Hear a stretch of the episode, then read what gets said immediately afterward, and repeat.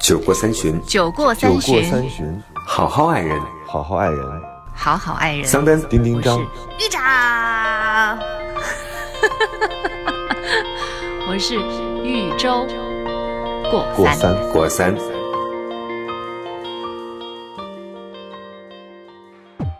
Hello，大家好，这里是过三情感脱口秀，我是丁丁张，大家端午节快乐！端午节快乐，父亲节快乐！我是桑丹。假期的最后一天，你们现在心情怎么样呢？超好，端午节。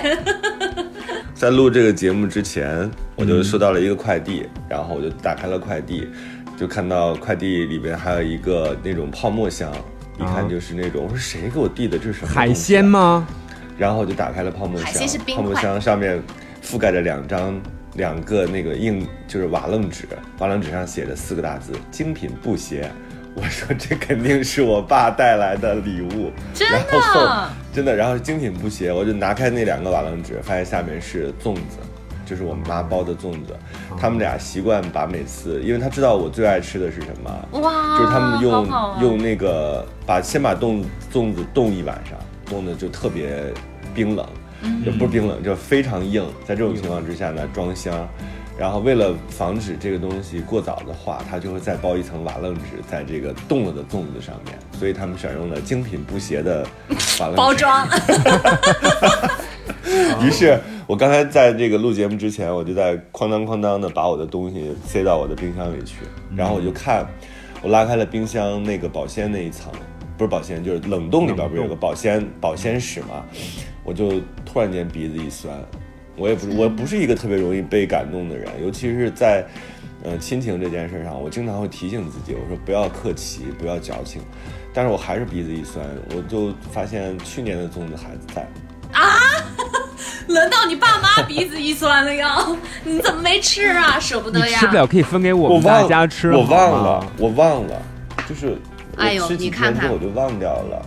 然后我跟他说：“我说因为我一个人，我说你不用寄那么多，每次都寄那么多。”结果我刚才看那个箱子大概有三十多个吧。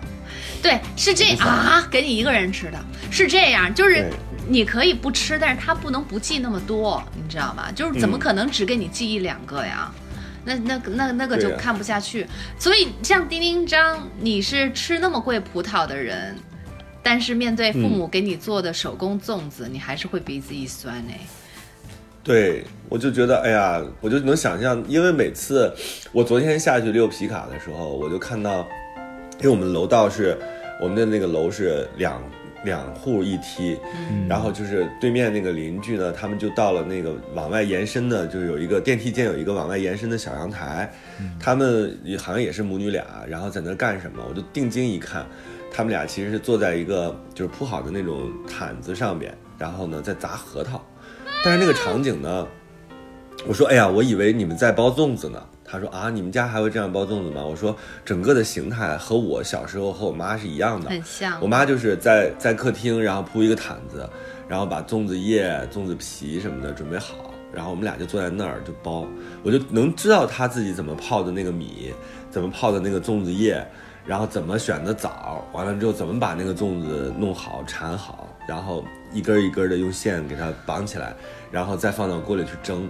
晚上的时候就好像要蒸一晚上，然后家里就一直充满了那个粽子叶的香气。对我来说，这就是端午节。所以丁丁张，你是会体会到这些生活的气息的。那为什么你对我上一次自己手工做那个米酒醪糟那么不屑呢？你怎么觉得那是浪费时间呢？你你干嘛我要觉得？妈妈适合，就是 我以后也要当妈妈。因为有很周周，多场你更适合国际一线，真的。嗯，因为有很多场景其实是我都是埋藏在内心深处的。对呀就是比如说夏天的时候就有很多深藏的场景，然后就是嗯它突然间有一天就激发了你。对昨天就是我就说啊，我妈的粽子应该快到了，因为端午节马上就到，而我又在写剧本，我又可能没办法回去。我本来想给他们个惊喜，说端午节的时候跑过去一天，哪怕吃顿晚饭都行。对啊但现在这剧本又到了一个特别火热的时候，我又想把它赶紧弄完。弄完了之后，我说带他们去游轮玩都行，然后所以就一直没有机会回去。但我想着粽子快到了，我昨天看到那个场景的时候，我特别想他们。嗯，然后我爸跟我妈呢，我爸平时是不参与这些包啊什么这些事儿的，但是他有一个重要的功能，就是提醒我妈什么时候把粽子放锅里，什么时候要那个火要关了，就他俩打的一个特别好的配合，就是一个去做，一个去，一个去提醒。哎呀，我这样一想就觉得，哎呀，这个节日，父你知道节呀、端午节啊，还是值得过一过的。还是回去吧，就开车也很近，两个小时的时间就到了，对吧？嗯、我其实刚才你说到那个粽子的时候，我真的是特别特别的馋，因为工作之后哎，一会儿给你闪几个过去。会有很多很多，就是什么酒店的，还有什么著名品牌的那些粽子，呃，大家就互相送嘛，都能收到很多盒。但是我发现你吃什么，但首先我们北方人是真的无法忍受肉粽哈。那另外一方面就是，完了，甜咸党开始了，周对周给你说话的权利啊。然后各种的那种就是奇奇怪怪的粽子，我我觉得都没有妈妈做的好吃，都没有妈妈做的好吃。嗯这个确实是那个家庭的味道。你说我妈做的一会儿你拿几个走了，也很普通，嗯就是什么用枣啦，或者是用什么豆沙啦，就这两种，也没有什么用嗯更新奇的东西。但是就觉得那个暖呃软糯程度哈，就恰恰好。然后包括而且你知道吗，周周，嗯就是你可能没吃过北方那种粽子，它真的是足斤足两的。我觉得一个粽子至少要有一斤重，然后每个粽子蒸完了之后，就是我觉得真的这是只有妈妈能包得出来这样的粽子，它是蒸的也足够透，蒸的足够透。一个粽子当中有三三到四个很大的枣，然后那个枣呢，因为它蒸的够久，所以枣就整个在那个糊住了糯米当中爆开了。对对对爆开了之后呢，整个枣就晕出了粽子，所以整个粽子呈现的是一种枣红色。对对对，口水呢？对啊，就是好吃。而且粘到什么程度呢？你都很难把粽叶跟它分开，你必须要用筷子把它使劲的拉下来，然后那个粽子才会掉到碗里去。然后掉到碗里去之后，你拿筷子插住这个粽子，可以叫是倒杯不洒。嗯，哇，就是这是像那我们吃丁的那个丁张版的《舌冰淇淋尖中国》。而且你知道吗？就是它那个粽叶啊，我们北方是这样的，你吃完之后呢，要把那个粽叶放在那个凉水的那个容器里面，然后那个嗯粽叶第二次还能用。就是洗干净之后，第二次还能用，因为它第一次已经运了那个呃枣的香，还有米的香，然后你再去包一次的话就更香。嗯对，啊、我好喜欢热爱生活的我们哦！而且丁丁张，你嗯刚刚就是爸爸妈妈那么关心你，然后把你的对你的爱都融到这这些粽子里面，你觉得这这个这个很让人感动。但是更让我感动的是，你这些你都知道，你都感受到了，你都能注意到这些细节，我觉得还真的挺感动的。嗯，但我之前跟我爸妈生过气，我曾经写过公众号，然后我爸妈后来就不再不再敢给我乱寄东西了，啊是因为有一次他给我寄棉被，你记得吗？就是 自己家弹的棉花，新棉花是不是？对，给我做了两床棉被寄过来，然后寄过来的时候，我正在加班还是在干嘛，我就和两个九零后的小朋友一起开着车去谈一个什么事儿。我收到了这个那个微信之后，我就超生气，我说：“哎呀，你你根本不了解我的生活，我怎么现在不也不会盖棉被了？”然后还给我寄这个，那会儿有一点点生气。然后过了一会儿，我爸又发来一条微信说，同时还给你寄了鸡块儿和排骨，就是他们炖好的炖好的鸡块儿和排骨。然后呢说我爸可能表达有问题，他说和棉被一起寄来的。我的想象，我的想象就是棉被里包裹着鸡块儿和排骨。我觉得这两个东西是不可不能侵犯的，放一块儿我就觉得不能放一块儿，觉得自己收到了一碗盖饭，我就超生气。我那会儿就已经，我就摁着那个微信跟我爸说：“我说你们不要再自作主张给我寄这些东西了，我又不怎么吃鸡块和排骨。”然后我那两个小朋友就在车里嘛，因为封闭的空间，他俩就特诧异的看着我说：“老板今天怎么那么生气？而且他们听起来这事儿是不合理的。你的父母心疼你，知道你一个人在外不容易，给你做这个事儿。从他们的视角来看，我是一个特别莽撞和没有礼貌的人，嗯特别不懂事的人。但是那会儿我在我父母面前又是一个可以撒娇、任性，就是可以跟他们发一些狠话的孩子。我特别能理解。然后我就把这这个摁着啊，然后我就放下了手机。我我当时我就说，你们俩你们俩什么意思？然后他们俩说觉得好像不应该这样跟叔叔阿姨说话。嗯，然后我说你看，我撤回了。就是我手往上一松，我就把它撤回了。我说其实这些话我也不能讲，就是我自己内心是这么想的。因为我特别担心被子上染了鸡块和排骨，因为他们又不会用特别，因为他们又不会用特别贵的那个那个密封袋什么的，它可能就是冻好的，然后放在那儿。结果它当然它是分了两箱寄来的，但是排骨和鸡块我现在还没有吃完。天哪，这样这样的。就是我在那个时刻时刻，我一方面又觉得他们特别瞎操心，一方面又觉得哎呀，他们真的不容易，因为他们不知道用什么样的方式表达他们的爱，能满足我。我太能理解了，我跟你讲，后来他们就来了一次北京，来一次北京，我就带着他们在我的几个房间转，我说你们看，我盖的是这样的被子，然后你们送来的这个被子呢，我没有办法找到新的被套，我也不可能让妈妈过来给我拆。因为我又想象到他在家就会把被套拆下来，然后重新把被子弄好，所以他们后来理解了。他说：“哎呀，那你就想吃什么的时候，你再告诉我。”但是每次都比我想要的东西多。对，这就是这就是我跟我的父母。不是棉被的事儿。哎呦，你你金铃铛，你以后你肯定会就是会后悔的，你会责怪自己的。就是我发现哦，在。就是呃，别人面前，如果是别人的父母的话，我们都特别的懂事，特别能理解这个行为。对。但是我们就恰恰又是在自这件事情发生在自己身上的时候，我们就变成了我们之前说的那个别人。就是我，我也是。你说这件事情的时候，我就会觉得啊，这是父母对你的爱，然后跟被子没关系，跟你吃不吃没关系，这是这是他们要为你做的事情，以他们的方式来表达。但是这件事情其实其实恰恰在我身上也发生过，就是嗯。我妈也是被子的事儿，就现在什么被子不能去超市买，对不对？而且能买那种又又好看，然后又实用的，就甚至是又轻的，对，又轻。然后你有一层薄的，有有一个中等的，你薄的可以春天盖，呃，中等的可以秋天盖。到冬天的时候，两个加起来就变成一个厚被子了，是吧？一加一还大于二的那种，就这多方便，什么东西不能在超市买？然后我妈。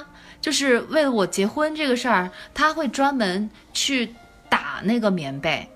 就是现在，对呀，北京哪还有手工打棉花的那种被子呀？他能找到，对，真的是他真的能找到，而且我跟你讲，真的不便宜，一点都不便宜。他给我打了足足五斤重的一个棉被，而且比比超市里买的那种还要贵，你知道吗？我当时我第一想想你自己。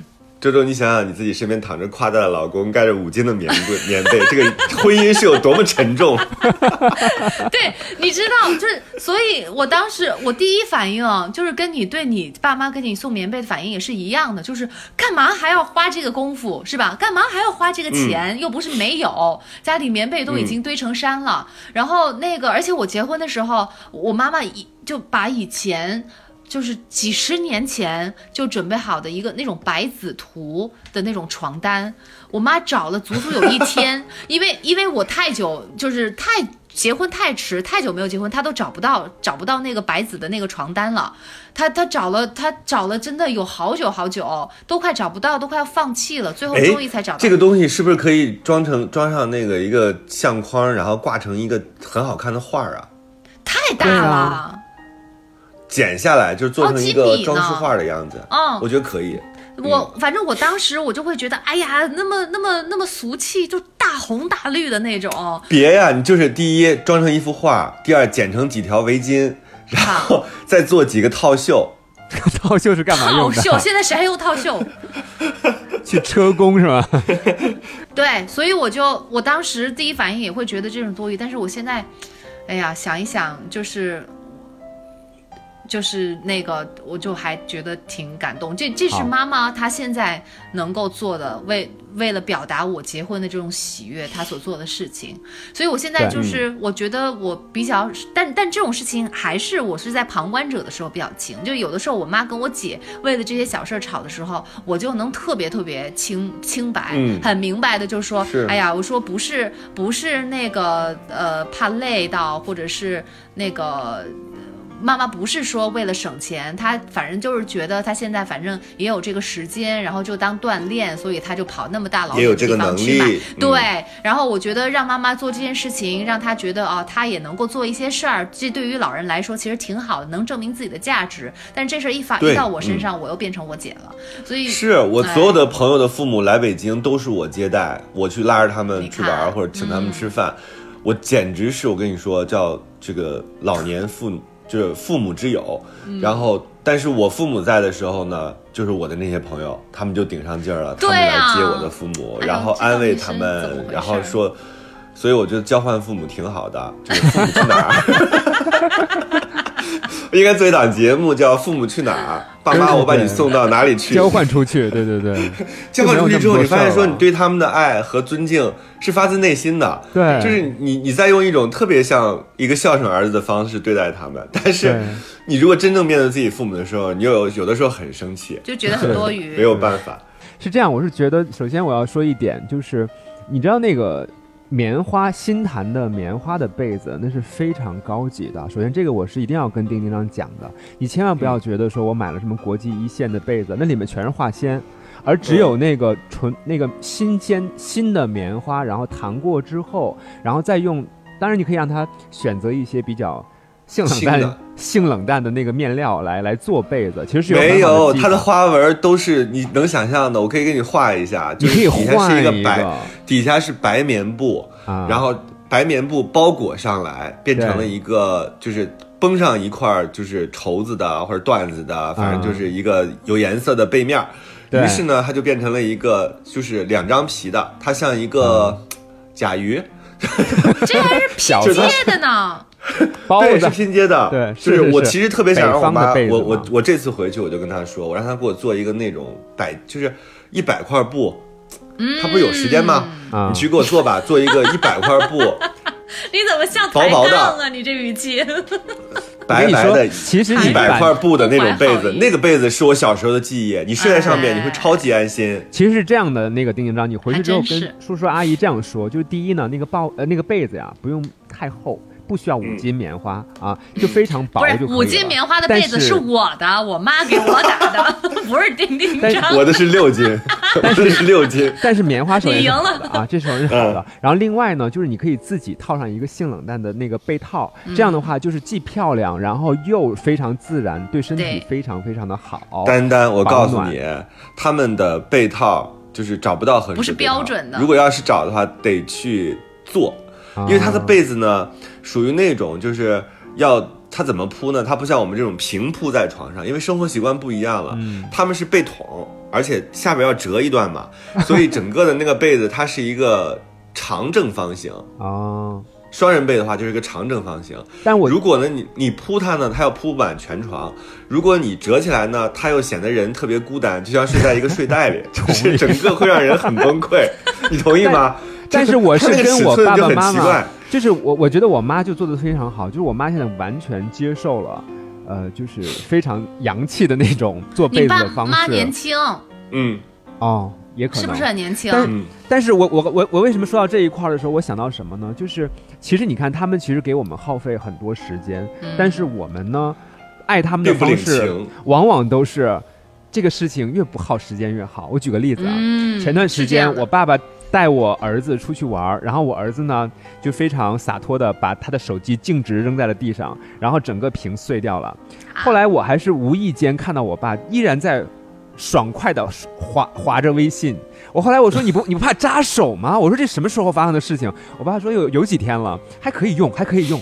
然后我拿那个手机拿过来一看，整个画面扎到你知道吗？对于别说一个老年人的花眼了，就是我这种年轻人的近视眼，我根本就看不清楚。然后毛玻璃，毛玻璃真的是朦胧美，嗯他就一直在用。我说你这会把手扎到的。他说没有，没有扎到我的手。我说你知道这个玻璃它是有很多非常小的那个细微的部分，就可能已经刺入到你的手指里了。然后我就这么说，后来我就用手机嘛，那买东西很方便，我就给他买了个手机回来。结果呢嗯，他他第二天我说，哎，新手机到了，你怎么不用啊？然后他说：“哎呀，你把它退了吧，你要它干什么呀？我又不愿意用大屏幕，大屏幕有什么用呢？”我说：“大屏幕的话可以把字放大，好吗？”就是你知道，嗯我就会觉得说那个时候怎么那么不领我的情意？就是你赶紧用上，我就开心了，我的爱就释放出来了。但其实你仔细想想。何尝不是一种简单粗暴？就像你说的，那个妈妈并没有考虑到你的需求，然后给了你一个五斤的棉花的被子，然后你还没办法装被套。对，然后我呢，就是我觉得你这个手机可能给你个买个手机，反正挺贵的嘛，一先一笔钱砸过去之后，我就爱你了嘛。但是其实他嗯可能会觉得说你。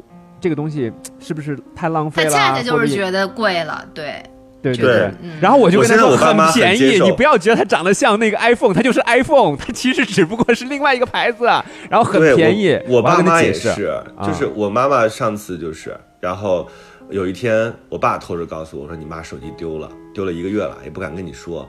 因为你说谁会丢手机？现在年轻人基本上都拿在手里，因为你随时都要看信息、打游戏。然后 手机丢了自己就丢了。对吧？对，手机丢了的话，基本上这个人就失联了，就找不着了。对，但是父母很容易丢事情都是一样的。我爸那次丢垃圾，把手机给当垃圾扔了。对我妈是怎么丢的呢？她去超市，她自己肯定也是去购物。但是你说咱们年轻人很少有机会去超市，因为你就直接点了嘛，就叫外卖，或者是你用各种各样的方式都可以取代这件事儿。他会去超市，他去超市的时候把手机放在了自己随身的包里，然后就被小偷给偷走了。这这小偷也很可怜，现在偷不到现金了，因为所有人都是微信支付，只能偷微信本人了。所以呢，爸妈就是他们很容易丢手机。我妈丢了之后一个多月也不告诉我，我第二天就给她快递了一个回去，就是收到了之后说很开心。我说你们这种事情呢一定要告诉我，而且你们不要着急。他们就会觉得丢了一个重大的财物，就像丢了一个冰箱一样，还觉得手机非常贵。我说对于我们来讲，手机是一个易耗品，就跟我们小的时候丢自行车一样，它总是会发生这样的问题。我说在这种情况发生的时候，第一不要着急，第二迅速告诉我，给你补一个新的就好了。但是就是可惜的就是那些照片，你们有没有什么云？对你也不会存。就是我说你们这种还尽量减少丢的这种这种可能性。我说但是为什么你会丢？你要知道你活动的场所有问题。我说有几个东西是可以点外卖的，是可以叫上来的，你不用自己亲自去买，买了之后还要拎上楼。就是这种观念，他们现在慢慢的也在更新，但是就是这个互相，我我自己刚才又想到，刚才桑丹讲这个，其实很多爱都是自以为是的，就是我们有的时候，比如说我父母来了北京之后，我就愿意带他去。要不喝个星巴克吧，要不吃个牛排吧，但是其实他们并不，他们并不享受，哎但是他的又认为说这是是。这是儿子对我的孝敬，所以我得尝试。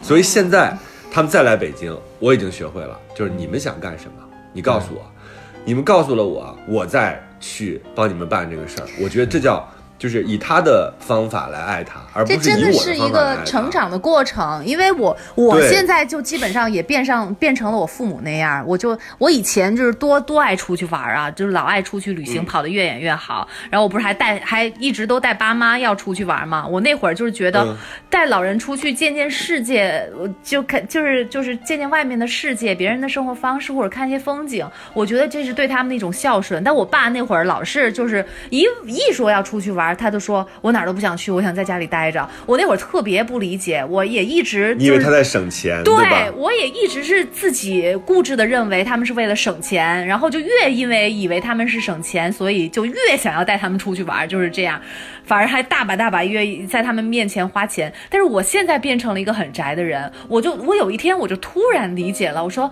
我说嗯，在家里待着其实真的挺好的，就是很舒服，因为到外面你会不自在，你在家里头你是一个很熟悉的一个环境，你的心情你放你的身身身体的细胞是放松的，我觉得在家里面待着就是挺好的，所以我突然才反省过来，哦，原来那个时候他我爸真不是为了省钱，不是不想花钱，而是他就是觉得那是最舒服的一个状态，所以这也是是我们的一种一种改变吧。而且我觉得不能以别人的父母的方式去对待自己的父母，因为有的父母是特别爱玩的。我有有一些朋友，嗯他们对父母就自己抱团去泰国，什么去新加坡，就是各种去玩。嗯，然后我就说，我的父母为什么总是不动呢？我就跟他们说，我说我给你们出钱，你们就报个团儿。你知道我妈说什么吗？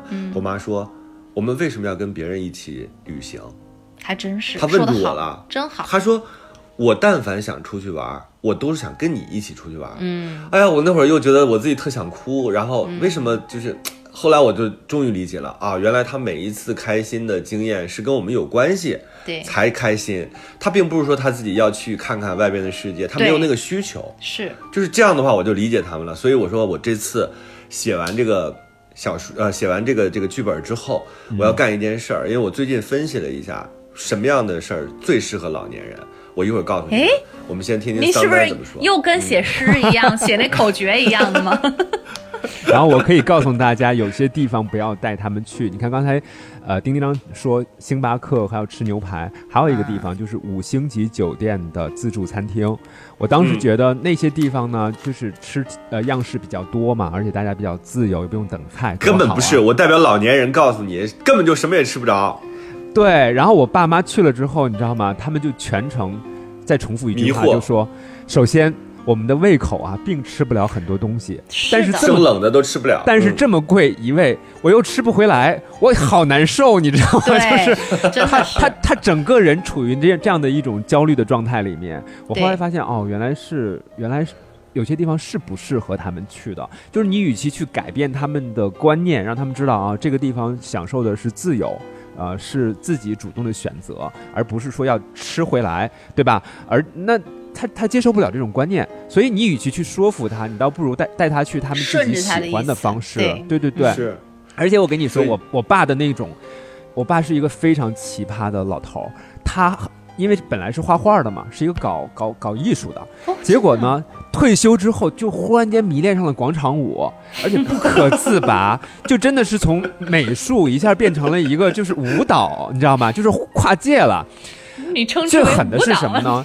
就是他还那个就做领舞，就是做，因为老头儿有限嘛，你知道，就是广场舞里面老头是非常有限的，很稀缺。然后一群大姐都超爱他，然后他在前面领舞，而且还要去他自己还主动的在手机上去学那个新的广场舞，然后再把那个，子如其父啊！然后再去教给大家，你知道吗？哎呀，然后我我就你知道，但是你知道，就是经常和这些妈妈会吃醋吗？老头儿老太太的。我妈妈还好送，我我妈妈是一个非常那个，妈妈每天其实我都躲在我我是觉得我是觉得我妈妈的心理年龄其实是比较年轻的，就是她是嗯一个跟我没有什么太多代沟的人，比如她她玩游戏玩的特别好。啊，打嗯那个各种游戏，就是所有的游戏都玩的非常好。她是一个很年轻化的妈妈，所以她非常 open。她自己不跳广场舞，但是她不会阻止我爸爸去嗯跳。然后我爸呢，我妈超有自信的。你想，我妈嗯一米七四，然后我爸只有一米七。对，然后 所以从年轻的时候就有自信，一直自信到了现在。然后我爸最逗的是什么呢？就是你知道，老跟一群老太太们在一起，老太太时间久了之后，姐妹之间，她们总是会有这样那样的矛盾。然后你就会发现，在群里不是 A 在说 B，就是 B 在说 C。然后我爸呢，作为一个老年人，作为一个老头儿，他还在中间调和矛盾，每天不亦乐乎。我当时就觉得，你要不要这么投入于这件事情？这是耗费你好多精力啊！难道跳广场舞不只是为了让自己就是身体健康？然后，当然不是，他是当贾宝玉去的。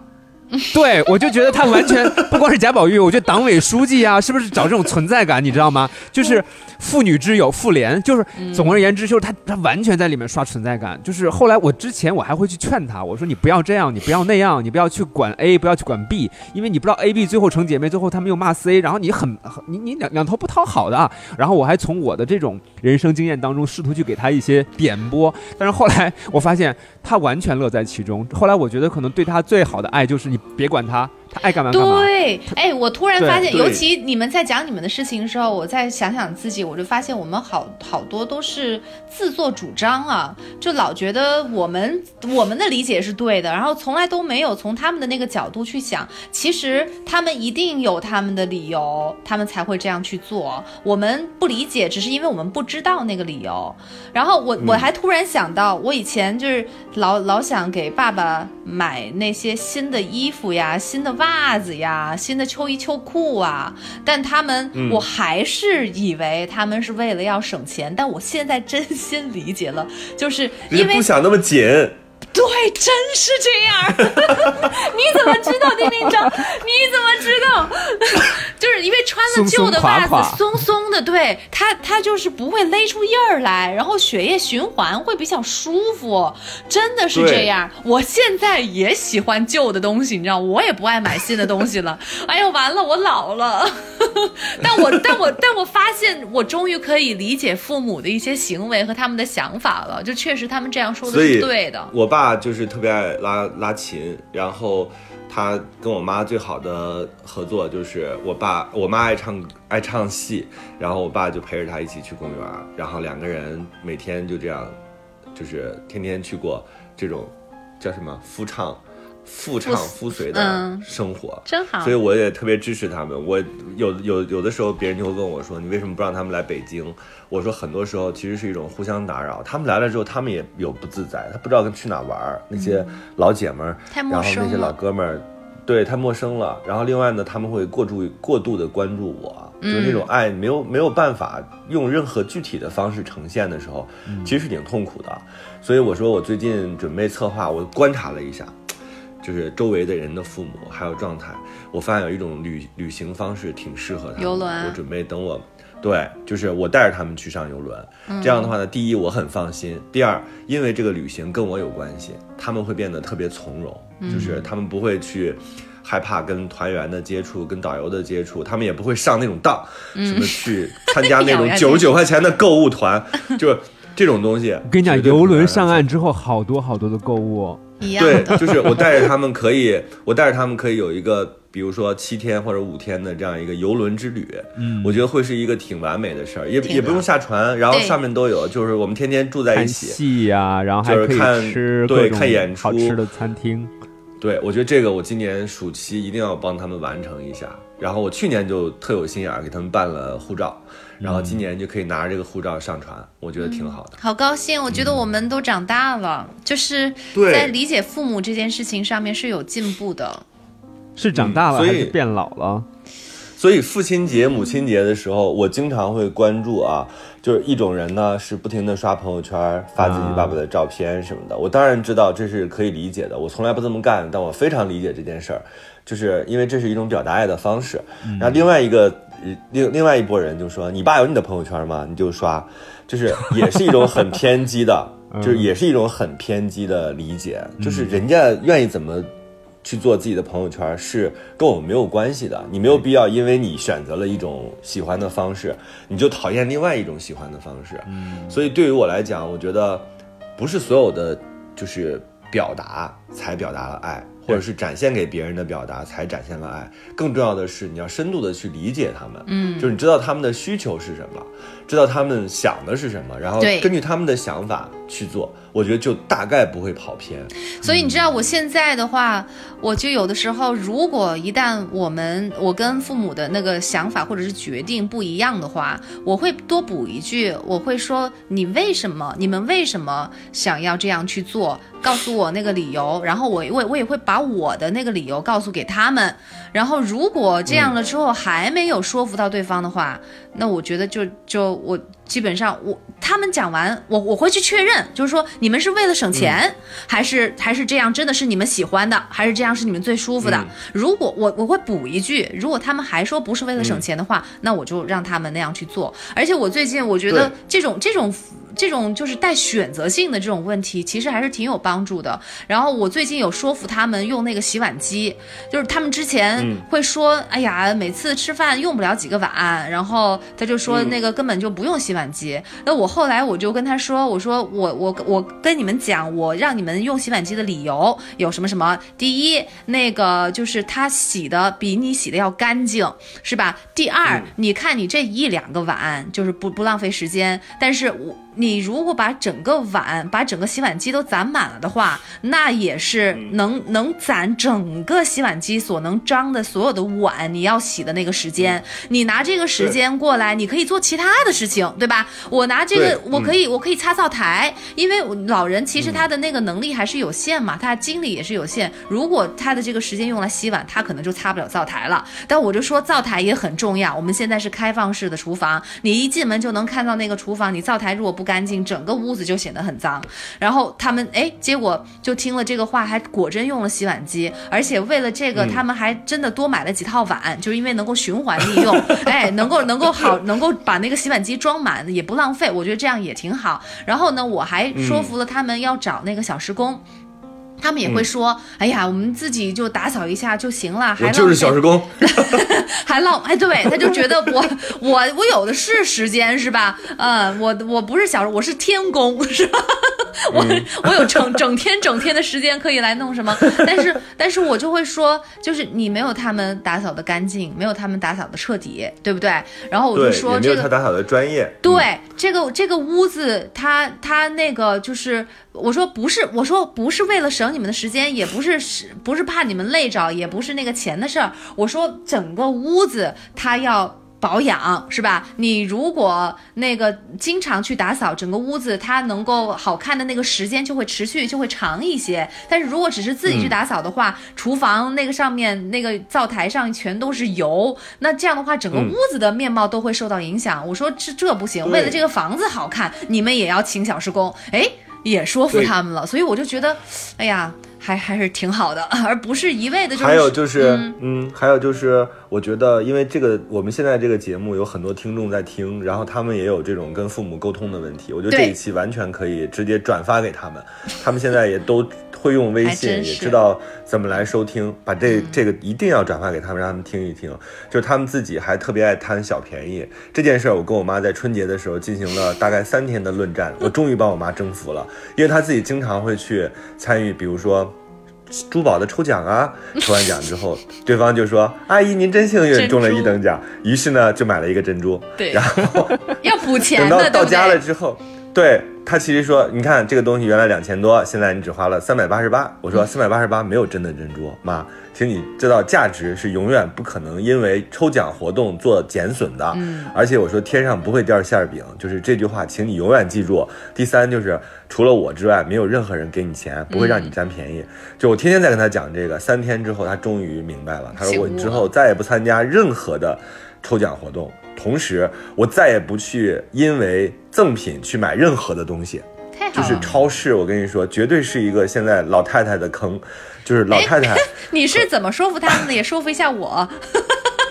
就是我告诉他首先东西是有价值的，就是没有任何人会因为幸运把这个价值免费或者是减少钱给你。我说这是一个天经地义的道理，你嗯，对你信不信？我说你自己如果有这样一条珍珠，你会不会因为抽奖给到别人？他说不会。我说好，那你就明白了。第一，价值是不可能有改变的。我说第二，你从小到大你有什么特别幸运的事儿？你告诉我，你中过彩票还是怎么了？我说你回顾一下啊，我说我现在四十岁，你现在将近七十岁，你回顾一下你的人生，整整的这么这么一个人生当中，有哪件事是你觉得你自己幸运的？就全村的人就你自己中了。生了你啊！他他说可能，我说对啊，可能只有我，只有我的存在。我说我的幸运就是有一个你这样的妈，就是显得我特别聪明。然后他也想了，他说对。他说嗯，好像没有什么特别幸运的事儿。我说哦，这是第二点，你基本上没有任何特别幸运的事儿在你身上发生过，所以你也不用相信，就是不会再有特别天上掉馅饼的事儿出现的。我说第三，你会收你收到过任何不是我的、不是家人的真金白银吗？除了你上班之外，我妈想了想，我说没有，她说没有。我说行了，这三点请你去自己思考和消化，明天我们再谈。第二天跟他谈的时候，他说我想清楚了，之后我再也不去参加任何抽奖了。然后别人拿着摇着纱巾，就是因为你知道，对老太太最大的吸引根本不是钱，不是别的，就是阿姨你进来看看呗，我送你一条纱巾。为了这条纱巾，这位阿姨就能够进去，然后进去之后就可能会买一条床单或者买一个床垫儿出来，所以，请大家一定要注意，多给她买纱巾，多给自己的妈妈买纱巾，让她对纱巾没有任何的失去兴趣。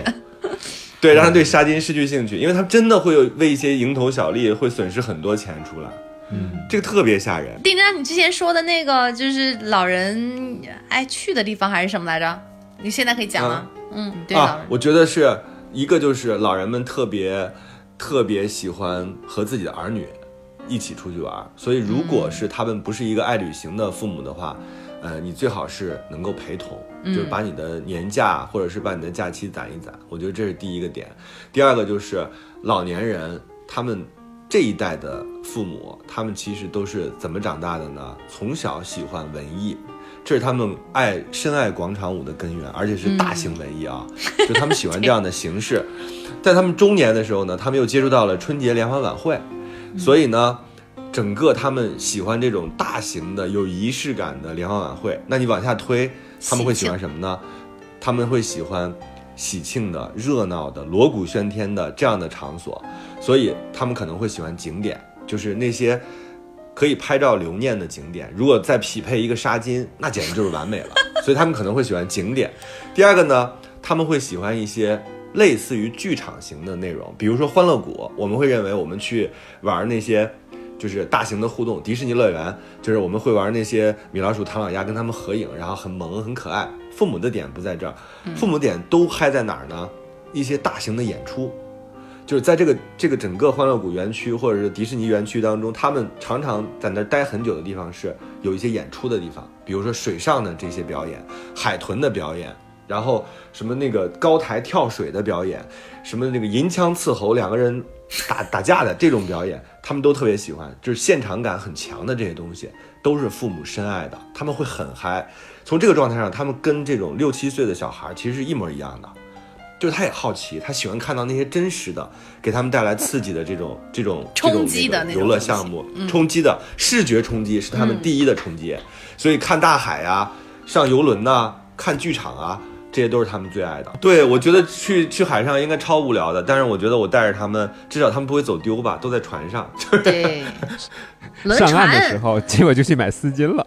轮船很大的，而且丝巾，丝巾真的是，我觉得父父亲们，我现在我还没有总结出来，父亲们最爱的是什么？母亲们绝对是丝巾、丝巾、纱巾、绸子，就这些东西都是他们挚爱。嗯，我妈现在在集旗袍，因为她参加了那个什么老年 模特队，模特队，对对对，然后好像没有走几次模特，但是买了一堆的旗袍。就是他们年轻的时候没有鲜艳过，对对对，他们在这个时候，他们要抓住这个时间去鲜艳，去好看，去有曲线。虽然在在我们看起来，妈妈们身材都差不多。而且我妈觉得，我觉得特别有意思，就是有一次，我当时送我妈妈一个那个呃口红嘛，然后那口红不是有色号的嘛，然后我妈其实到现在为止都不太知道，原来口红是分为不同的色号，有不同的颜色。我当时看到那个场景的时候，我其实心里会有一点点酸，就是。他们跟我们生活的那个时代确实是太不一样了，然后好多我们觉得习以为常的东西，然后他们完全就不了解。当然，他们也有很多他们的习以为常，我们也是很难去理解的。所以，我觉得这个可能就是两代人之间最大的一个问题。因为我有了儿子嘛，所以我也在想，哎呀，都说这个青春期的时候孩子会有叛逆期，但是我儿子现在才五岁多，不到六岁，已然开始各种叛逆的时候。我心中就在想，就有一天可能他也会觉得不想理我这个老头儿，然后我可能看着他很多怪异举止，也会觉得不可理解。会，所以人是人是一个轮回，你知道吗？就你现在所有抱怨你的父母，你会觉得他们啊已经不能够跟这个时代接轨了，然后你需要去带领他们、引领他们的同时，其实某个层面上来说，我们将会面对的也是这样的一个未来，也是这样的一个局面。所以，一个好的社会真的是要去关怀老年人的。嗯，去关怀那些状似弱势的老年人的，对，就他们能不能够真正的被尊重和真正的被关爱，可能才是一个社会真正文明的一个标志。因为每个人都会老啊。我今天在那个洗手间刷朋友圈，我看到了一篇文章，大概说的就是我们用我们千辛万苦的去设计出了一个与人为敌的城市建设状况啊，大概就这个意思吧。就是我们有很多的基础设施。包括路边的那个呃道路栏杆，然后那个楼梯、走廊等等，洗手间，其实没有什么特别善待老年人的。我当时看完那些图片之后，发现，哎呀，这不是不是说是那种特殊的情况，而是就在我们的日常生活当中生生生存的周遭。以后你我都会老的，我们都会变得眼花，呃耳不聪，然后步履蹒跚。我们就会面对这样的局面，所以我们可能早一点意识到这个问题，早一点意识到自己会变老的话，就可能会对自己的父母会更好一点。嗯，好吧，这一期我们好像也没有总结出什么特别多的肺腑之言，这一期吐槽。这一期纱巾亮了，对，我觉得大家一定要记得给妈妈买纱巾，嗯在父亲节的时候，这样的话爸爸会觉得，嗯，我确实没有人爱，然后他就会努力啊，他就会努力当好一个父亲。对。然后父亲很很多时候是我们一个沉默的存在，他们修家里的一切，他们负责往家里扛很多特别重的东西，他们可能很多时候我们经常会，呃，误解父亲的这个价值，然后会觉得，哎，父亲有的时候父爱如山什么的，他有他好像只有一种存在，但其实他们的那种情感，我觉得越老，他们好像表达的越明显，他们好像就像桑丹的父亲一样，就是也热爱上了广场舞，热爱上了一些很直接的表达方式。很多时候喝着喝着酒，他可能就突然间掉眼泪了。就是这就是爸爸，就是我自己有的时候会想，我这个年纪如果在原来的那个时代，我可能都已经是一个老父亲了。就是是看到自己儿女都要结婚生子的那样一个状态了。但想想我们的爸妈在我们小的时候，其实也是像我们一样，可能还没有那么懂事儿呢，对啊呀、可能还没有那么明白人生是什么呢。他们就要带着我们们，对，就有了我们，就要被迫抚育我们，然后也被迫的去当好这个父亲的角色。所以可能过程当中呢，未必都尽如我们所愿，因为我们自己读了书，我们就自认为自己有很多理论，但其实呢，如果我们设身处地的把它把我们放在他们那个年代，我们真的未必有他们做得好。嗯，所以呢，最后我特别想感谢我的爸妈，就是，嗯、我有的人会觉得自己没有生在一个富裕的家庭，有的人会觉得好像父母没有那么给力。但是我觉得，我有一次我真的这样表达了，我说你们对我最好的培养，从来不是严加管教或者是什么，我说重要的是言传身教。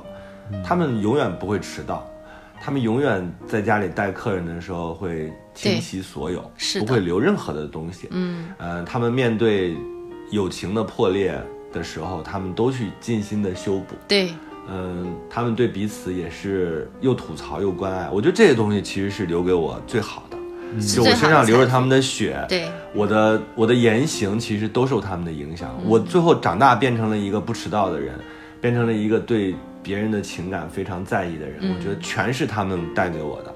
我觉得这是我父母伟大的原因。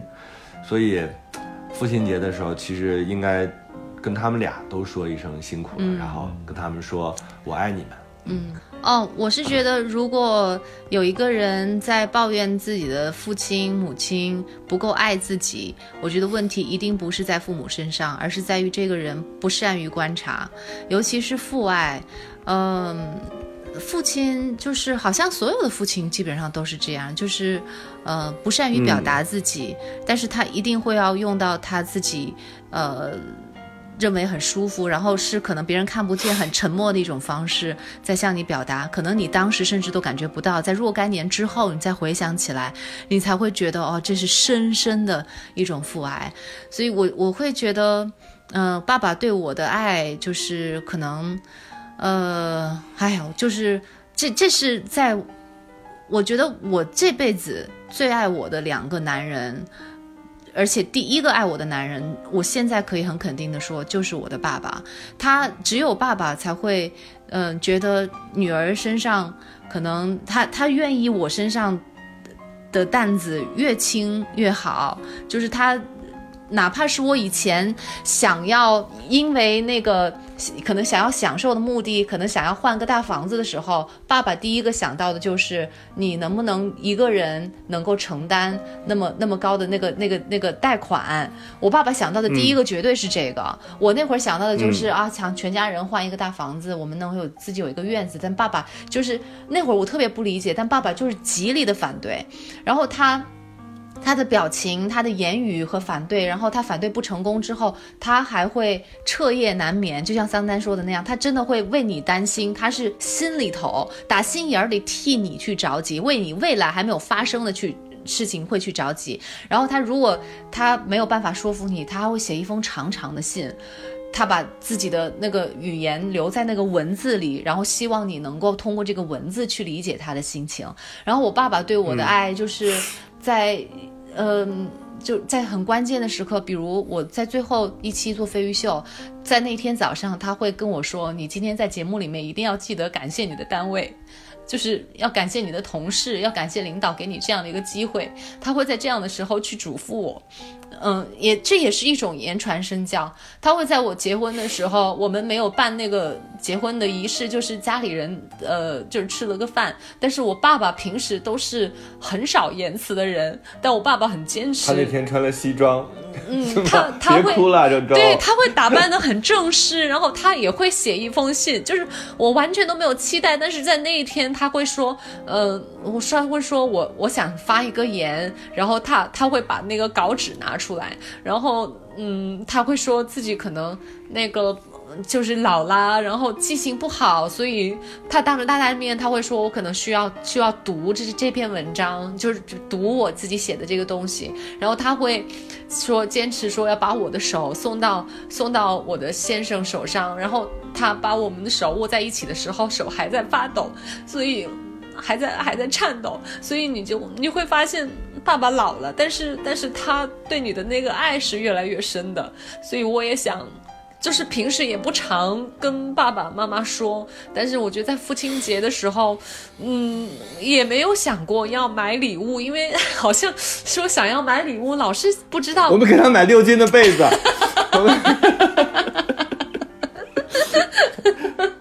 也是手打的，对我现在就打，上面也是骨。断面，对，所以我我就会，但但有的时候。嗯，还是会想起来，就是还是真的很很感谢他们。然后我觉得现在，呃，什么时候意识到父母对你的爱都不晚，所以我就想表现在现在我对他们的耐心上，可能就是多问他们一些的问题，然后多问他们的真实的感受，去确认他们真的想要什么，是不是真心想要那样去做。这这可能算是我们现在能够对他做的唯一的一些事情吧，就不把自己的意愿强加在他们身上，这是我现在能够做到的。嗯，其实，在我看来，我不觉得父爱或者母爱就一定要打一个什么样的比方哈。嗯、它其实就是我们生活当中的一点一滴。你要说让我回忆一下，我小时候我爸妈对我是不是特别特别的好？我小时其候我们肯定都说不好，也是带个问号的，嗯因为我觉得特别同意刚才丁章说的那句话，就是他们也是稀里糊涂的当了父母，并没有 像我们这么读书的去当父母，这种管教那种管教的，对吧？并没有学，所以我经常挨打。所以我有一段时间，我是挺挺觉得跟他们有对抗的啊，就各种彼此看不顺眼，这是常事儿。叛逆。但是当我做了父母之后，我面对我的孩子，我就在想，我看了那么多书，我仍然无法遏制内心汹涌澎湃的某种情绪的时候，我并没有做到我心目中理想的最好的父亲的样子。嗯，我这么理性，我看了这么多书，况且如此，我就完全理解我的父母了。就是基于这个呢，我是觉得可能今天我要通过呃过三要，如果我爸妈，我爸妈每期都听，你知道吗？他们每期都听，就是叔叔阿姨好，超就是特别喜欢所以你你知道他们是那种 那种就是你的任何痕迹，比如说你你做了这个节目或者你做那个节目，任何一个痕迹他反复听的那种人，所以我觉得他们一定会听到这期节目。我你让我说出那种特别像你们刚才说那些话，什么眼含热泪的，我还真说不出来。那我可能要表达的一件事儿就是，你们放心好了，儿子就是最爱你们的，因为你们是我的爸爸，你们是我的妈妈。嗯而我为什么那么爱你们呢？也只是因为我是你们的儿子，就是这么回事儿。这个东西，这种关系是谁也取代不了的，你们放心好了。就而且你们一定要相信，没有人给你们钱，就是除了我们，没有人给你们钱。只有我们能给你们买纱巾。我跟你讲那还真不一定我我儿子就跟我那个我爸我妈说了，就说那个，哎，那个看见那个兰博基尼了吗？我喜欢哈，以后也给你买一辆啊。我爸说不用，真不用。然后说不，我长大了一定给你买一辆。就是就是你知道他这我我我相信血缘关系，我相信亲情，就是这种东西，可能有的时候我们不得法，但是那个嗯基于血缘的那种血浓于水的那种爱。是任何人、任何一个层级的人都是没有办法去替代的，所以嗯我觉得借这个机会，呃，对你爱的人或者真正爱你的人，怎么表达都不为过。就是你可以选择一个特别夸张的、铺张的方式，你可以选择那种就是可能对我来说特别难，但是也试图去尝试吧，比如拥抱。啊、这种方式，我觉得不管用什么样的方式，总之你要让他心中笃定你是爱他的，这就够了。所以我今天呢，就对我爸妈不说别的了，就说我爱你们，放心好了，我是最爱你们的。嗯，好吧，那这一期就这样。然后希望所有的爸爸妈妈都好，然后希望他们都能找到他们的开心，也希望他们能活得自我一点儿。就是你们也去，你们到了一个很可以放松的年纪，你们就随便去放飞自我吧，跳广场舞吧，拉二胡吧，去干你们自己喜欢干的事儿吧。也可以去夜店，是不是？可以去喝对酒。对对对，可以去唱 KTV。对对对嗯，好，好就这样，祝天下所有的爸爸妈妈身体健康。身体健康。嗯万事万事不如我如意。好狠啊！拜拜。好拜拜人曾爱你青春欢畅的时辰，爱慕你的美丽，假意或真心。只有一个人还爱你虔诚的灵魂，爱你苍老的脸上的皱纹。当你老了，眼眉低垂，灯火昏黄不定，风吹过来，你的消息，这就是我心里的歌。酒过三巡，酒过三巡，过三巡，好好爱人。好好爱人。好好爱人。桑丹丁丁张豫州过三过三。过三。